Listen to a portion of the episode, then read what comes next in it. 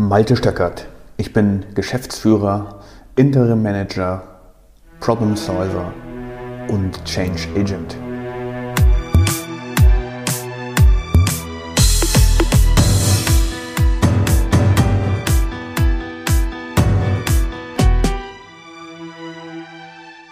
Neulich hatte ich eine sehr gute Unterhaltung mit jemandem, der ein Team fühlt im industriellen, führt im industriellen Umfeld. Deswegen habe ich meine Podcast-Episode Die Mitarbeiter folgen mir nicht genannt. Denn dieser Teamleader hatte genau das Problem, so hat er es beschrieben, dass seine Mitarbeiter ihm nicht zu folgen scheinen. Und er hat den Wunsch formuliert, dass er das gerne hätte, dass ihm seine Mitarbeiter folgen. Interessante Fragestellung, beziehungsweise interessante Herausforderung. Und ich habe ihn darauf gefragt, warum er das denn eigentlich will.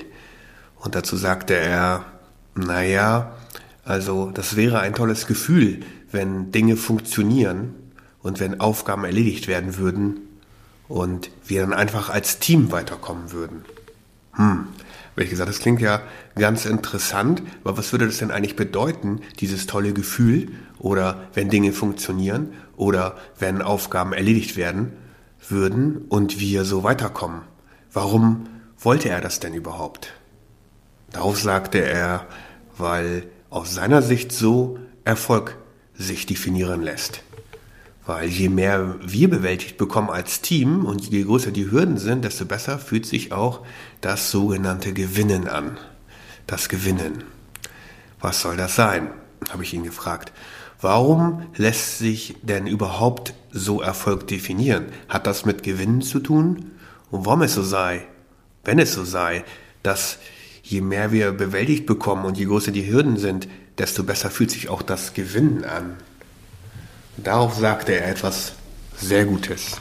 Erfolg lässt sich definieren aus der Anzahl der bewältigten Aufgaben und der Schwere dieser. Soll heißen, je schwerer die Herausforderung, desto größer ist der Sieg. Da musste ich nochmal genau hinhören und habe ihn gebeten, das zu wiederholen. Und dann hat er gesagt, Erfolg lässt sich definieren aus der Anzahl der bewältigten Aufgaben und der Schwere dieser Aufgaben. Je schwerer die Herausforderung, desto größer der Sieg. Da habe ich gesagt, das ist ja schon eine sehr interessante Definition, die ich auch wirklich tiefgängig und gut finde. Aber ich habe dann noch ein bisschen weitergebohrt und gefragt, warum ist es denn so, dass die Anzahl und die Schwere oder die Schwierigkeit der Aufgabe den Sieg größer aussehen ließen.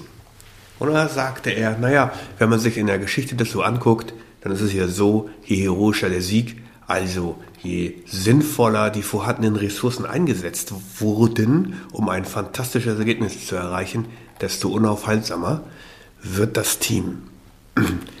Und das geht nur in einer Gemeinschaft. Aha, das ginge nur in einer Gemeinschaft. Das kann man also als Einzelkämpfer nicht, habe ich ihn gefragt. Nein, denn, und da war er sich sicher, die Summe aller Spezialisten in seinem Team zusammengenommen würden schon eine enorme Kampfkraft haben oder eine enorme Durchsetzungskraft haben. Und wenn er jetzt das hinbekommen würde, diese Spezialisten so zu formen und so zu beeindrucken, so zu, mit ihnen so zu kommunizieren, dass sie ihm folgen würden, dann wären sie quasi ein unaufhaltsames Team. Okay. Das fand ich auch eine sehr gute Antwort.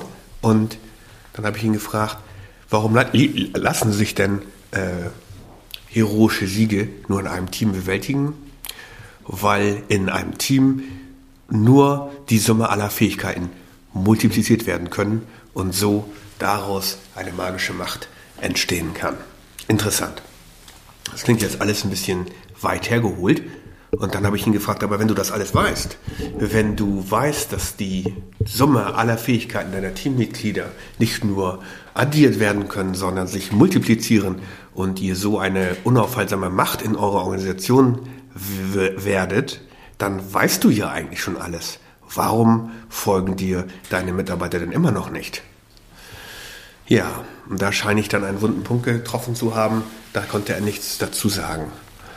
Und ähm, da habe ich ihn gefragt, okay, und wenn du das jetzt nicht ändern würdest, also wenn du in der Situation stecken bleiben würdest, dass deine Mitarbeiter oder deine Teammitglieder dir nicht folgen, was würde dann passieren? Da hat er ein bisschen drüber länger nachgedacht und dann sagte er, also, wenn meine Mitarbeiter mir nicht folgen, dann werde ich viele Dinge alleine angehen müssen. Und das mache ich heute. Und dann muss ich, so wie heute täglich, auch gegen mein Team zum Teil arbeiten, weil ich mich durchsetzen muss. Zumindest habe ich das Gefühl. Und dann muss die Erledigung der Aufgaben zum Teil erzwungen werden und das wird mein Team weiter demotivieren. Und wenn ich das tue, dann werden sie noch weniger bereit sein, sich einzusetzen und dann werden die Ergebnisse, die wir liefern und die das Team liefert und auch meine eigenen Ergebnisse über die Zeit immer schlechter, weil das natürlich eine Negativspirale ist. Ich muss die Erledigung der Aufgaben kontrollieren, dann muss ich erzwingen, dass die Aufgaben in Zeit erledigt werden. Das demotiviert, daraus entsteht Stress und permanent befinden wir uns einer, in einer Abwärtsspirale aus mehr und mehr Stress. Und wenn ich das weitertreibe, werde ich sowieso auf dieser Position verharren müssen und irgendwann wird auch auffallen, dass wir im Team nicht die Dinge leisten, die von uns verlangt werden. Und dann stellt sich die Frage, wer ausgetauscht wird. Und das wird natürlich immer der Team-Lead sein, der Kopf des Ganzen. Das bin ich. Also ist der Schmerz schon ziemlich groß, hier was verändern zu müssen. Und aus diesem Grunde möchte ich, dass wir meine Mitarbeiter folgen.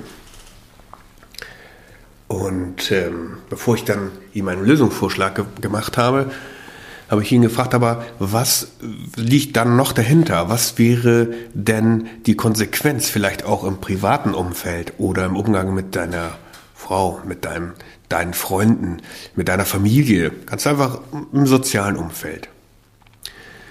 Und da musste er länger drüber nachdenken und nach ein, zwei Minuten hat er dann gesagt, äh, ich befinde mich permanent in einer Zwickmühle aus Schuld für den Umstand, dass ich etwas nicht richtig geplant habe und die Offenlegung meiner Fehler. Beides ist unangenehm, weil es natürlich meinem Ego widerstrebt und es dann auch getriggert wird.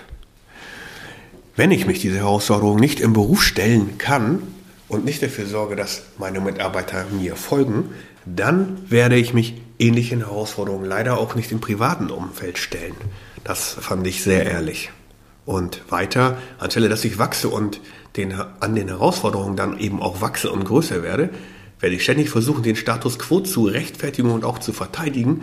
Und das, davon bin ich überzeugt, bedeutet, bedeutet Abstieg. Denn rechtfertigen und verteidigen ist immer eine defensive Angelegenheit und die hat nichts damit zu tun, vorwärts zu gehen oder nach vorne zu kommen. Und ich werde letzten Endes auch keine Verbindung zu meiner Familie oder zu Freunden aufrechterhalten können, weil letztlich ich mich in ein einsames Leben bewege weil ich immer mehr den Eindruck bekomme, dass niemand mich versteht. Und das fand ich noch ehrlicher. Und was wäre die Konsequenz, habe ich dann gesagt. Er hat gesagt, naja, wenn ich mich so umgucke und andere an, anschaue und da sehr kritisch bin, dann sehe ich, dass die entweder zu viel Alkohol trinken oder auch rauchen oder vielleicht haben sie auch noch schlimmere Drogen oder sie lenken sich durch Hobbys oder durch Freizeit, durch Filme, Fußball, was auch immer ab. Und dann stelle ich mich ja nicht. Also die, die das tun, stellen sich der Herausforderung nicht. Boah, das fand ich jetzt äh, wirklich tiefgreifend und ehrlich und habe ihm auch dafür gedankt, dass er so offen mit mir darüber sprechen kann. Und dann ähm, habe ich ihn gefragt, wenn du das, wenn dir das also alles klar ist und äh, du immer noch in dem Umstand verharrst, dass deine Mitarbeiter, Mitarbeiter dir nicht folgen, was könntest du denn dafür tun? Dass sie dir folgen. Da musste er lang, länger drüber nachdenken und da fiel ihm auch nicht wirklich was ein. Und dann hat er gesagt, naja, deswegen spreche ich ja mit dir, vielleicht hast du da ja tolle Tipps für oder so etwas. Und da habe ich dann gesagt, naja, eigentlich, wenn man ganz ehrlich ist, ist es sehr einfach. Erstmal musst du nur zuhören. Musst dir wirklich die Zeit nehmen, mit jedem Einzelnen zu reden und dir genau sein Problem schildern zu lassen, was er genau in dieser Situation, in der er sich jetzt gerade befindet, für ein Problem damit hat, mit der Aufgabe unter der Erledigung der Aufgabe, die du von ihm verlangt hast. Warum wird er Probleme damit haben, die Zeitlinie zu halten, die du von ihm forderst? Und du wirst diese Sachen nur im Dialog lösen können.